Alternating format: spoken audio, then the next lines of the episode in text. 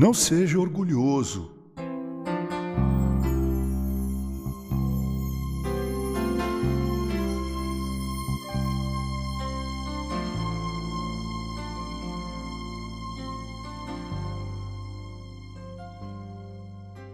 Paulo escreveu aos Romanos o seguinte: Porque pela graça que me foi dada, digo a cada um de vós que não pense de si mesmo além do que convém. Antes, pense com moderação segundo a medida da fé que Deus repartiu a cada um. Romanos 12, versículo 3. Não tenha orgulho da tua idade. O tempo nos é ofertado por Deus de acordo com sua soberana e perfeita vontade. Idade não é sinônimo de sabedoria, é a perseverança nas tribulações que nos torna eficientes e sábios. Não tenha orgulho dos cursos que você concluiu. É preciso lembrar que o saber não ocupa espaço.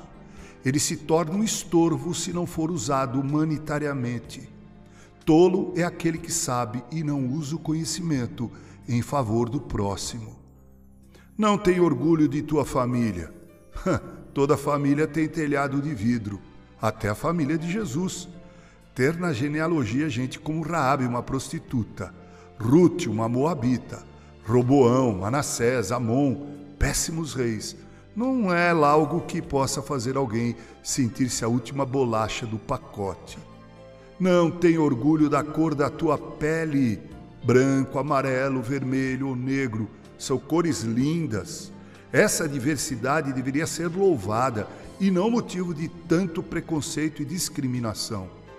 Sou branco, mas é possível que meu coração seja ainda mais corrompido do que qualquer vermelho, negro ou amarelo. Não tenho orgulho de tua religião. Religião é tentativa humana de reatar o relacionamento com Deus, algo que só Jesus pode fazer. Ele mesmo disse: Eu sou o caminho, a verdade e a vida. Ninguém vem ao Pai senão por mim. É Jesus que me liga a Deus e não preciso pagar nenhum pedágio.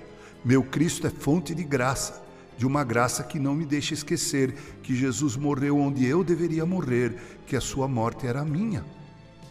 Não tenho orgulho das tuas conquistas. Sim, porque mal terminei um projeto pleno de êxito e já tenho diante de mim outros desafios.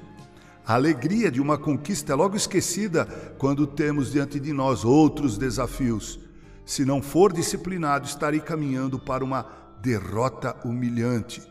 Não tenho orgulho dos seus títulos, eles não entram na eternidade, meu caro, minha cara.